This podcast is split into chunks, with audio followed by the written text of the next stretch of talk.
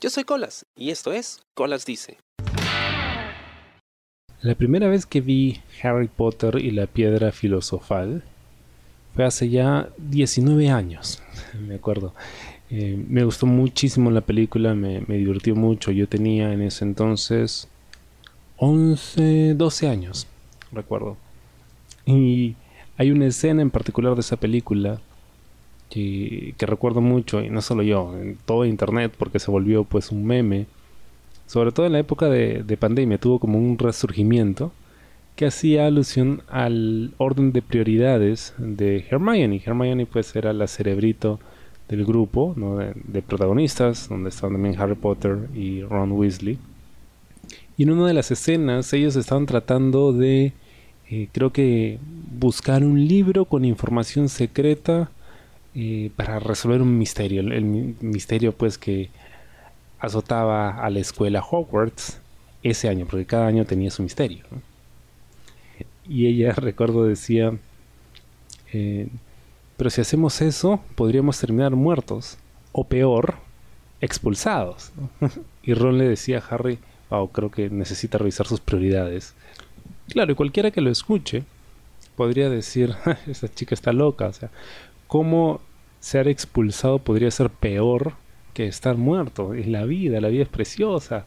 Eh, no puedes eh, pensar de esa forma, esa chica está mal, necesita vivir, etcétera, etcétera, etcétera. Pero hace un rato finalmente entendí lo que Hermione quería decir con eso. ¿A qué me refiero? Imagínate estando en esa situación, ¿no? Donde todo lo que tienes en la vida era asistir a este lugar mágico donde te iban a enseñar acerca de ti, de tus poderes y de lo demás. Que se puede aplicar en realidad a cualquier aspecto de la vida, ¿no? En el que estás en un lugar donde para ti el respeto lo es todo. Imagínate que haces algo deshonroso y te sacan de ese lugar o te exponen de alguna forma. Si mueres, no, no pasa nada, estás muerto. No hay consecuencias que pagar, no hay ninguna preocupación, no hay represalias, no hay vergüenza, no hay nada. Pero si vives, vas a tener que hacerlo con las consecuencias de tus actos.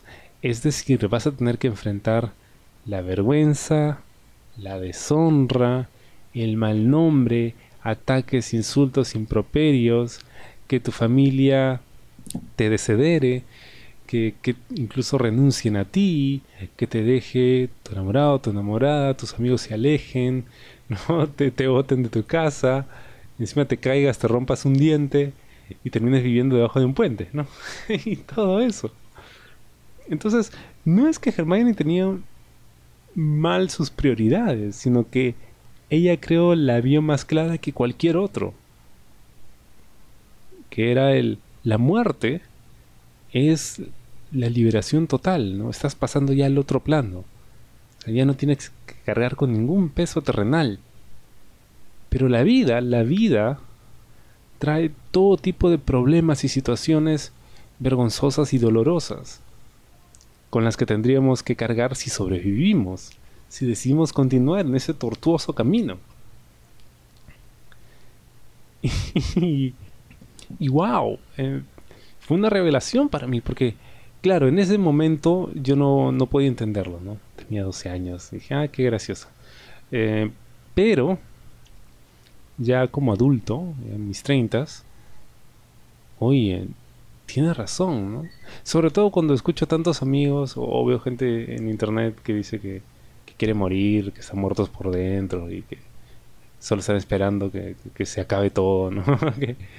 Eh, y sin embargo, cuando yo les hablo acerca de, de la muerte, me dicen, oye, no, no hables de la muerte, no, no hay, no hay que llamar eso. Pero luego en sus estados, sí, que la muerte es lo máximo, que quiero morir, ya estoy esperando que, que me caiga un meteorito encima y todo eso. Entonces es esa relación que nosotros tenemos con la muerte, ¿no? De, de, tenerle miedo y rechazo al punto que no queremos ni que se mencione, porque si no, entre comillas, le estamos jalando, le estamos llamando yo no creo que, se llame a la muerte. Yo creo que te mueres cuando te toca morirte, ¿no? y ya, no, no, hay mucho que, que discutir. Es esta idea errónea de que la muerte es algo malo, cuando la muerte es parte de la vida, es lo que le da sentido a la vida. Si la vida fuese eterna, entonces no apreciaríamos nada, porque precisamente el hecho de saber que tiene un fin hace que uno trate de sacarle el jugo a lo que le toca. ¿no? A veces nos olvidamos de eso porque nos quedamos atrapados en la rutina. Pero la muerte es parte de... Uno no existe sin lo otro. Es como lo dulce y lo amargo. Sabemos que algo es dulce porque hemos probado lo amargo. Y ambos tienen su gusto, ¿no? Su cosita ahí que, que nos atrae. A veces incluso las mezclamos, ¿no? Y sale algo nuevo. Lo mismo pasa con la muerte. Yo creo que no hay que temerle, al contrario. Creo que hay que aceptarla, ¿no? A veces con resignación, a veces con entusiasmo incluso, ¿por qué no? Porque ¿quién no quisiera saber qué hay más allá? Nos pasamos la vida entera preguntándonos qué hay más allá de la muerte. Pero cuando llega el momento, nadie quiere saber. Hace unos días, recuerdo en el trabajo, me tocó decirle a un señor ya de edad, que estaba con su hija al lado, que aquella molestia que tenía en el estómago no era otra cosa sino cáncer terminal. Fase final, fase 4, le dicen, em, hasta aquí llega, señor. Y el doctor, muy directo, le dice, bueno, así que toca hablar de si quiere que lo operemos, que en realidad no va a funcionar, no va a servir de nada, pero podríamos intentarlo, o si quiere irse a su casa, no aprovechar lo que le queda de vida. En ese momento em, pude hacer algo que yo no había podido hacer antes, ¿no? Cuando estaba en el colegio, cuando estaba en la universidad. Me puse del lado del paciente y sentí aquello que que habría de sentir si me dieran esa noticia, ¿no? Y sentí como se me escarapelaba el cuerpo y sentía esa como ansiedad, pero a la vez esa sensación de paz, esa sensación de, de final, cuando estás a punto de acabar algo, ¿no? Que, uy, ya se acaba, ¿no? Cuando estás comiendo ese plato que tanto te gusta y te das cuenta que ya se va a acabar, ¿no? y tratas de estirarlo al máximo cuando estás viendo una película y no quieres que acabe, pero ya sabes que, uh, ya, ya este es el final, ahorita se acaba, ya me tengo que ir. O cuando estás bailando con alguien que te gusta mucho y de repente, uy, se acaba la canción, que no se acabe, que no se acabe. no, ya se acabó, ya, ya suéltala ya. Es eso, ¿no? Y pude sentirlo, pensé en, en mis padres, ¿no? En cómo se sentirían ellos que estaban, entre comillas, más cerca de la muerte que yo. ¿Cómo me sentiría yo en ese momento, ¿no? ¿Cómo me sentiría si me lo dijeran ahora mismo, cuando, entre comillas, eh, debería quedarme mucho por vivir. Pero es por eso precisamente, porque desde niños nos hablan y nos muestran que la muerte es lo peor. Ojo, estoy hablando de la muerte natural, no, de la muerte por asesinato, guerras y esas cosas, que es, otro cantar. Pero nadie habla de, la muerte como el paso a la otra vida. Independientemente de si creas en, Dios o no, si practiques alguna religión. Porque todas las religiones se hablan de una vida más allá de la muerte. La ciencia te dice que no, que no hay, no hay eso.